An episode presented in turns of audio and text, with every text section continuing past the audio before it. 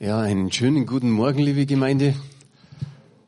Es ist schön, euch zu sehen. Herzlich willkommen. Ich wünsche euch Gottes Segen und zum einen steht man hier und sagt in der Ehrfurcht vor Gott und zum anderen in der Freude, weil ich eure Gesichter mal wieder richtig sehe.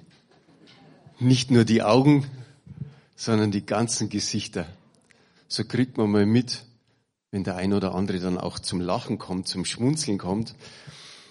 Ich bin dankbar, dass wir diese Lockerungen haben, dass man endlich wieder auf dem Platz sitzen kann ohne Maske. Es war echt beschwerlich in den letzten, sagen wir mal, Monaten.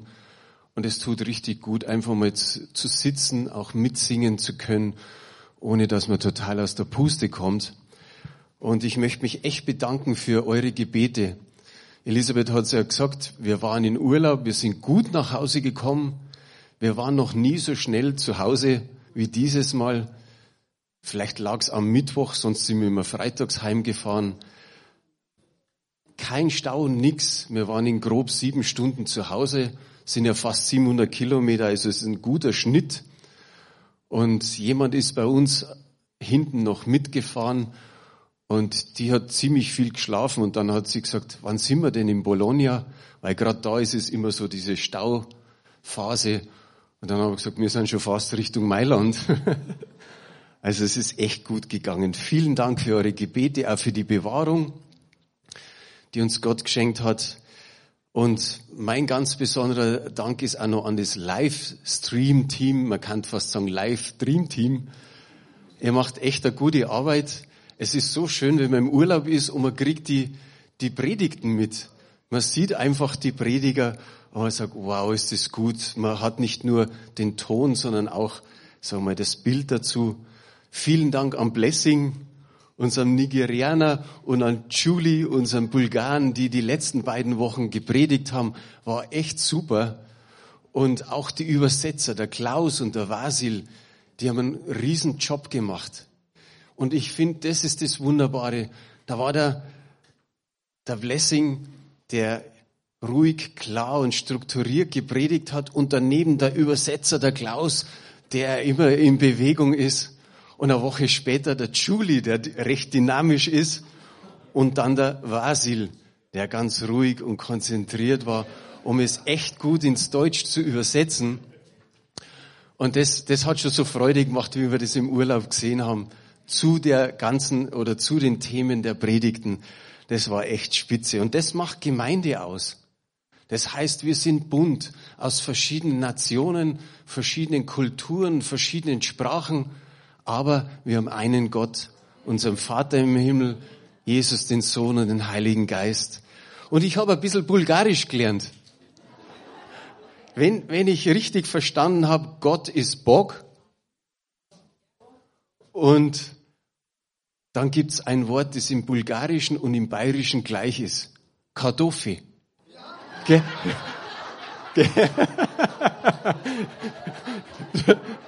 Ich, ich habe gut aufgepasst. Und jetzt muss ich echt sagen, Blessing und Julie, ihr seid wirklich ganz besonders fromme Männer. Ist es so? Gut, ein paar Klatschen. Vielleicht ist der ein oder andere ein bisschen skeptisch, weil er sagt, Hä? fromm? Fromm. Das Wort hat tatsächlich so in dem heutigen Sprachgebrauch ein bisschen einen negativen Touch bekommen. Manche sagen, dieses Wort fromm ist altmodisch, fanatisch, religiös. Manche sagen, ja, das ist irgendwie gesetzlich. Die nächsten sagen, das klingt heuchlerisch. Aber fromm sein, lasst euch das sagen, ist gut. Fromm sein ist gut und darum heißt die Überschrift, fromm sein lohnt sich. In der Bibel ist dieses Wort fast ausschließlich positiv besetzt. Ich lese hauptsächlich Luther-Übersetzung und Elberfeller. Es kommt hauptsächlich in der, in der Luther-Übersetzung vor, dieses Wort, aber auch die anderen Übersetzungen gebrauchen dieses Wort. Und wer fromm ist, ist gerecht, ist rechtschaffen, ist untadelig, ist gottesfürchtig und treu. Also eine ganze Menge, das so in dem, diesem Wort drin steckt. Der, es ist einfach der aufrichtige und der gerechte Mensch, der da bezeichnet wird. Fromm, weil er in allen Geboten und in allen Satzungen des Herrn gewandelt ist oder noch wandelt. Und fromm ist eigentlich gerade im Alten Testament, aber auch im Neuen Testament einer der höchsten Auszeichnungen für die gläubigen Menschen. Aber eins muss man dazu sagen, der fromme, der gerechte Mensch ist nicht sündlos. Wie geht's dir damit, wenn du folgende Worte hörst? Untadelig, rechtschaffen und vollkommen. Jetzt habe ich ein paar so gesehen, die haben gleich Stirn gerunzelt. Mm. Also wir, wir sagen fast so unter uns, das schaffen wir nie, so zu sein. Aber es bedeutet einfach von ganzem Herzen mit Gott sein, die Einfalt des Herzens, die Aufrichtigkeit des Herzens gegenüber dem Herrn. Es bedeutet nicht sündlose Vollkommenheit, wenn wir das vollkommen einfach hören, dieses Wort. Im Prediger Kapitel 7, Vers 20, das bestätigt es eigentlich.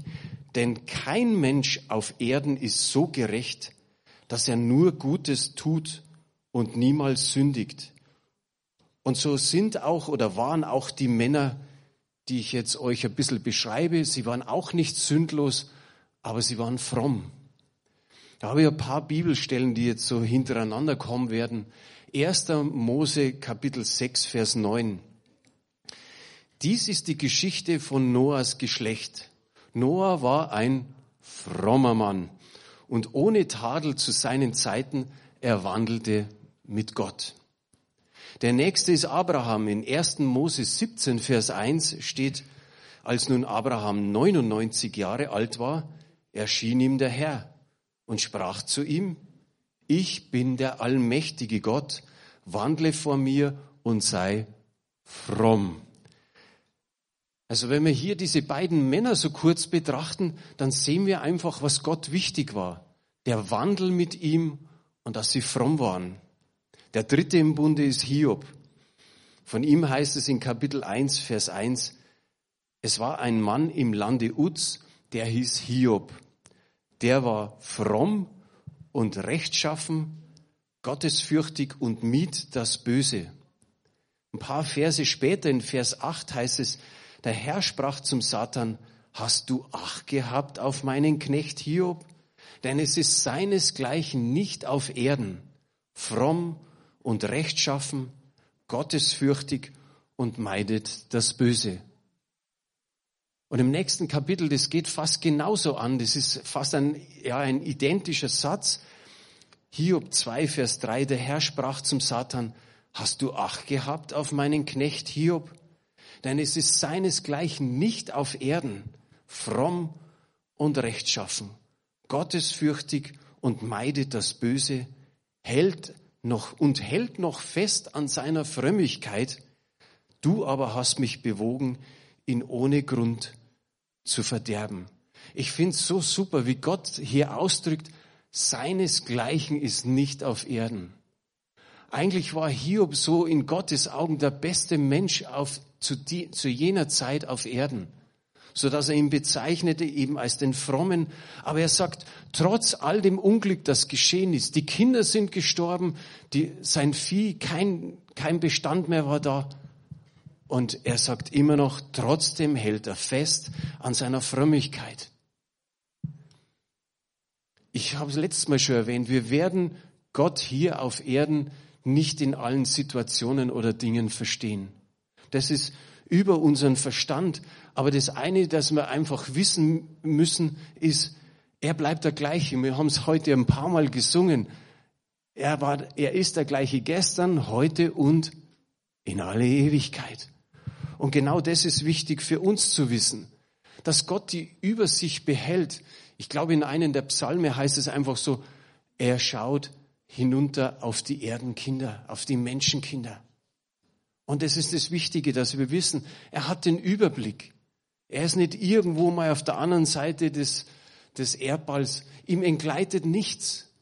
Jeder Schmerz, den du hast, jedes Leid, das du trägst, jede Herausforderung, die du irgendwie meistern musst, jeder, jeder Kampf, den du hast, jede Trauer, die irgendwo in deinem Herzen ist, Gott ist hier.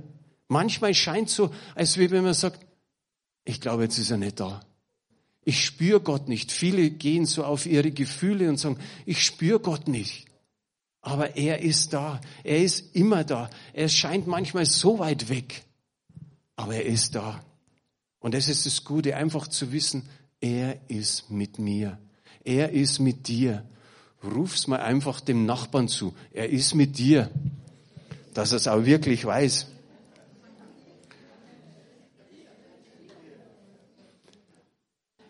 Einfach weil du treu bist in deiner Frömmigkeit und weil du ihn liebst und weil du mit ihm gehst und wandelst, so wie es im alten Deutsch heißt. Deine Frömmigkeit ist nicht umsonst. Jetzt habe ich gerade gesehen, dass eine Frau zu ihrem Ehemann so gemacht hat. Siehst du das? Habe ich es doch gesagt, gell? Deine Frömmigkeit ist nicht umsonst. Sag's auch deinen Nachbarn nochmal. Dann bleiben wir wach. Deine Frömmigkeit ist nicht umsonst. Im Psalm 73, da heißt es in Vers 13, soll es denn umsonst sein, dass, mein, dass ich mein Herz reinhielt und meine Hände in Unschuld wasche? Das ist eigentlich genau die Frage, die wir uns vielleicht auch selber manchmal so stellen. Und am Ende der Predigt werde ich nochmal auf den Psalm kommen. Im Neuen Testament gibt es auch fromme Menschen. Der Zacharias und seine Frau, die Elisabeth, die Eltern von Johannes dem Täufer, sie haben Folgendes gesagt oder von ihnen wird Folgendes berichtet in Lukas 1, Vers 6. Sie waren aber alle beide gerecht und fromm vor Gott, lebten in allen Geboten und Satzungen des Herrn untadelig. Auch da ist wieder alles zusammengefasst, in den Geboten zu leben, untadelig zu sein, fromm und gerecht. Auch der Hauptmann Cornelius, da habe ich letztes Mal drüber gepredigt, da haben wir nur eine Bibelstelle, die es uns nochmal äh, ins Gedächtnis ruft, Apostelgeschichte 10, Vers 2. Der war fromm und gottesfürchtig mit seinem ganzen Haus und gab dem Volk viele Almosen und betete immer wieder zu Gott. Auch da ist es in anderen Übersetzungen mit fromm übersetzt, nicht nur in der Luther-Übersetzung. Ich habe vorhin erwähnt, dass dieses Wort fromm einen gewissen negativen Touch hat. Vielleicht liegt es an der Geschichte von Jesus. Er hat ja viele Geschichten und Gleichnisse weitergegeben. In Lukas 18, Vers 9, das dürfte wahrscheinlich das sein, warum manche Leute sagen, na ja, fromm sein klingt so heuchlerisch. Da heißt es, er sagte aber zu einigen, die überzeugt waren, fromm und gerecht zu sein und verachteten die anderen dies Gleichnis. Und dann erzählt er von diesem Pharisäer und von diesem Zöllner. Der Pharisäer, der so, ich sage mal schon fast so protzig, der steht da, betet, schaut natürlich, dass möglichst viele ihn zuschauen und er betet und sagt, Mensch Herr, ich bin so froh, dass du mich nicht gemacht hast wie die anderen. Wie furchtbar klingt es, dass du mich nicht mehr, äh, nicht so gemacht hast wie die anderen, wie die Zöllner, wie die Ehebrecher, wie die Räuber und so weiter. Und dann fügt er noch hinzu, und zweimal in der Woche faste ich auch noch. Und den Zehnten gebe ich in allem, auch in Minze und was alles so gibt an Kleinigkeiten. Und dann lesen wir von diesem Zöllner, der eigentlich abseits steht, der wahrscheinlich an einem Platz war, wo er gar nicht aufgefallen ist. Und er bringt nicht einmal die Augen hoch zum Himmel, sondern er ist in sich gekehrt, klopft sich auf die Brust und sagt, sei mir Sünder gnädig. Und genau dieses Beispiel zeigt falsche und richtige Frömmigkeit. Und dann sagt Jesus einfach, dieser, der Zöllner, der ist gerechtfertigt in sein Haus gegangen. Wie schön ist dieses kleine Beispiel. Und der Paulus war wahrscheinlich auch ermutigt, dass er davon gehört hat und ermutigt seine jungen Männer, gerade den Timotheus, und sagt, das müsst ihr hören und das müsst ihr weitergeben, das müsst ihr pflegen. 1. Timotheus 4, Vers 7 und 8. Die ungeistlichen Altweiberfabeln aber weise zurück. Übe dich selbst aber in der Frömmigkeit. Denn die leibliche Übung ist wenig Nütze, aber die Frömmigkeit ist zu allen Dingen Nütze und hat die Verheißung dieses und des zukünftigen Lebens. Also wenn wir das so lesen, die leibliche Übung ist zu wenig Nütze. Also das soll jetzt nicht heißen, als brauchen wir uns nicht mehr groß bewegen und, sage mal, körperliche Ertüchtigung haben. Es ist gut, wenn wir trainieren, wenn wir unseren Körper fit halten. Und wenn man das Ganze so im Kontext liest, kann es ja auch sein, dass er gemeint hat, körperliche Entbehrungen auch mal zu haben, zu tragen. Weil davor heißt es in den Versen so in die Richtungen, dass manche sagen, man soll dies und jenes nicht essen. Aber wichtig ist einfach, dass wir bewusst leben, bewusst in der Gegenwart Gottes. Dass wir wissen, das ist so schön in der Gegenwart Gottes und dass wir da einfach wissen, das ist viel wichtiger, die Frömmigkeit, als wie diese leibliche Übung. Bewusst in der Gegenwart Gottes zu leben und in Ehrfurcht. Wir dürfen immer wieder und sollten in Ehrfurcht vor Gott kommen. Aber wir brauchen keine Angst haben, dass da eine große Distanz ist. Wir müssen uns nicht irgendwo verstecken, sondern in Ehrfurcht dürfen wir immer wieder vor Gott treten und sagen, Herr, ich liebe dich. Herr, ich brauche dich in jeder Faser meines Lebens, jede Sekunde und ich weiß, dass du mein Leben längst. Frömmigkeit heißt hier, ist in allem Nütze oder zu allen Dingen. Man kann übersetzen in allem. Also in allen Lebenslagen. Ob du in der Lebenslage bist, dass du sagst, jetzt bin ich gerade am Arbeitsplatz. Dann darfst du auch deine Frömmigkeit zeigen. Du lebst im Leben mit deinen Nachbarn, im Leben mit deinen Freunden, mit deinen Bekannten und mit Fremden. Und immer wieder darfst du eigentlich zeigen, ich liebe Gott. Ich bin vielleicht für die manchen, äh, für manche ein frommer Mensch, aber es ist nicht negativ gemeint. Und dann heißt es hier einfach nur, und hat die Verheißung jetzt in diesem Leben. Wir haben die Verheißung, dass Gott mit uns ist, dass er für uns sorgt, dass er uns bewahrt, dass er uns schützt, dass er uns unterstützt, dass er uns ständig segnet. Und im zukünftigen Leben, wie schön ist es einfach zu wissen, Gott hat uns ewiges Leben gegeben. Denkst du auch manchmal so an die Ewigkeit mit Gott? Und wir sagen, wir dürfen die Ewigkeit mit ihm verbringen. Da, wo kein Trauer, wo kein Schmerz, wo kein Leid mehr ist, kein Geschrei, wie es in der Offenbarung heißt. Und einfach zu wissen, wir dürfen ihn lieben, er liebt uns. Wir dürfen ihn loben und preisen. Wir dürfen seine Nähe genießen, seine Gemeinschaft.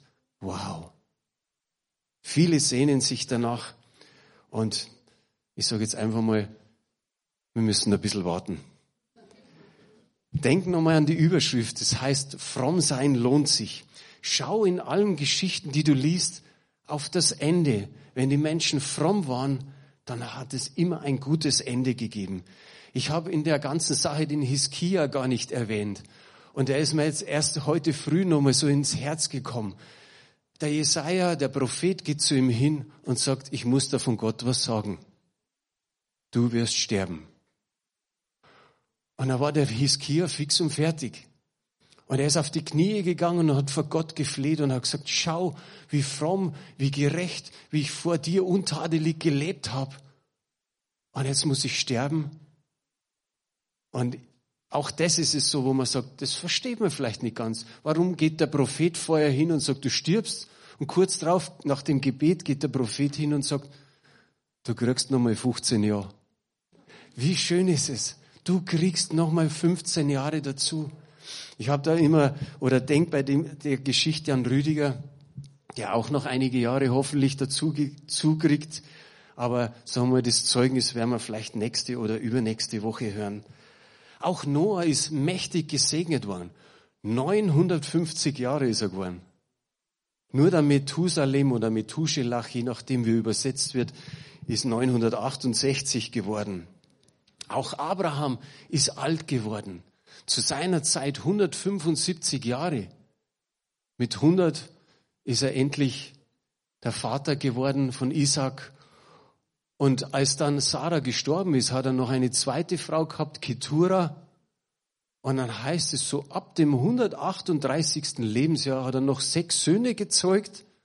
Und die, die Töchter, die stehen da gar nicht drin. Also wer weiß, was da noch alles so passiert ist. Aber wie lange hat er ihm leben lassen? Und das heißt einfach, er starb alt und lebenssatt. Auch der Hauptmann Cornelius ist mit etwas gesegnet worden, nämlich mit Errettung. Wir kennen nicht mehr in der Geschichte, darum können wir sagen, das ist so mehr oder weniger das Ende der Geschichte von ihm. Aber es heißt in Apostelgeschichte 11, Vers 14, da spricht der Petrus, der, oder da wird Petrus bezeichnet, der wird Worte zu dir reden, durch die du gerettet werden wirst, du und dein ganzes Haus. Welch ein gutes Ende für ein frommes Leben. Und den Hiob haben wir vorher gehabt. Der hat doppelt so viel gekriegt, als er vorher gehabt hatte. Und Jakobus fasst es folgendermaßen in Jakobus 5, Vers 11 zusammen.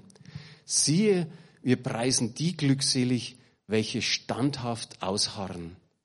Von Hiobs standhaften Ausharren habt ihr gehört und ihr habt das Ende gesehen das der Herr für ihn bereitet hat, denn der Herr ist voll Mitleid und Erbarmen. Ich finde die Bezeichnung so gut, standhaft ausharren.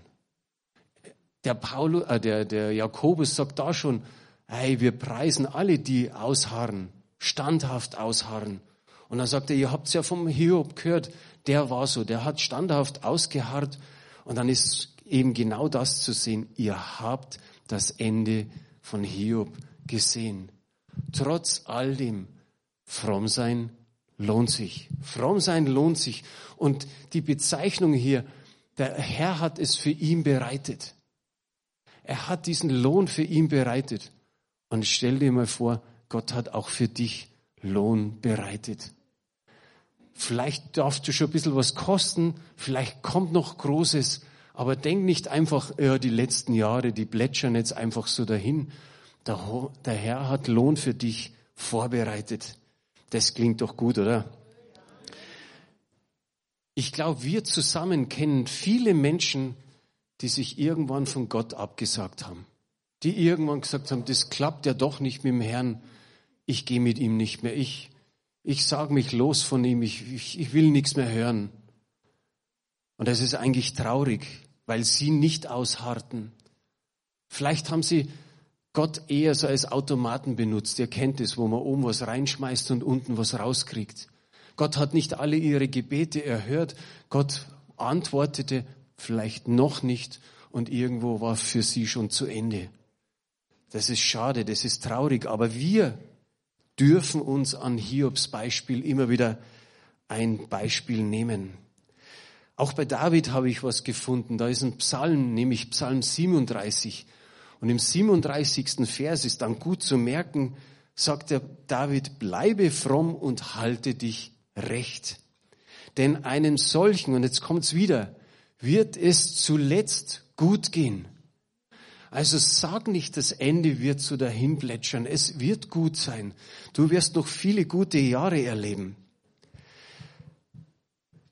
Vorher habe ich erwähnt, Psalm 73 kommt am Schluss nochmal dran. Jetzt sind wir soweit. Der Psalmist hat ausgerufen, ist es denn umsonst, dass ich mein Herz reinhielt und dass ich meine Hände in Unschuld wasche? Und dann war er ziemlich verärgert. Er hat sich geärgert über die Gottlosen und über viele andere Dinge, die er nicht kapiert hat. Und irgendwann ist er in sich gegangen. Es heißt, er ging ins Heiligtum und dann war er vor Gott und dann kommen folgende Worte raus. Das eine ist noch, dass er gesagt hat, ich habe ich hab gehandelt wie ein Tier, wie ein Narr, ich war dumm. Und dann sagt er folgendes in Psalm 73, die Verse 23 bis 26. Dennoch bleibe ich stets an dir, denn du hältst mich bei meiner rechten Hand. Du leitest mich nach deinem Rat und nimmst mich am Ende mit Ehren an. Wenn ich nur dich habe, so frage ich nichts nach Himmel und Erde. Wenn mir gleich Leib und Seele verschmachtet, so bist du doch, Gott, alle Zeit meines Herzens Trost und mein Teil. Dennoch bleibe ich stets bei dir. Da hat es erkannt. Es bringt nichts, wenn ich mich über andere beschwere vor Gott. Ich muss bei ihm bleiben. Denn du hältst mich bei meiner rechten Hand. Stell dir mal vor, du wärst wach oder egal wo du gehst. Und eigentlich hat Gott dich an deiner rechten Hand. Obwohl du manchmal denkst, er ist so weit weg, aber er hält dich bei deiner rechten Hand. Du leitest mich nach deinem Rat. Wie oft brauchen wir seinen Rat? Nicht nur das, was der Heilige Geist immer wieder vielleicht ohne Bibel zu uns spricht, sondern wichtig ist das Wort Gottes. Und dann heißt es, auch wieder sehen wir das Ende. Du nimmst mich am Ende sogar mit Ehren an. Fromm sein lohnt sich. Wenn ich nur dich habe, oft möchten wir so viele Dinge. Zweitwagen oder andere Wohnung, anderes Haus, was weiß ich noch alles. Und es sind alles vielleicht nette Wünsche, aber im Endeffekt ist wichtig, dass wir ihn haben. Und frag nicht nach Himmel und Erde, Frag nicht nach solchen Dingen. Wenn Gott möchte, dann schenkt er es dir. Und dann heißt es, wenn wir gleich Leib und Seele verschmachtet. Das ist es, was uns oft wehtut. Wir, wir werden vielleicht seelisch irgendwie ja, geschlagen. Vielleicht auch körperlich durch irgendwelche Ereignisse. Das bereitet Schmerzen, da ist Leid da. Und wir kämpfen oft und wir denken, oh, unsere Seele ist wirklich im tiefen Tal. Aber dann wissen wir, so bist du doch Gott alle Zeit meines Herzens Trost und mein Teil. Habt ihr da einen Amen dafür?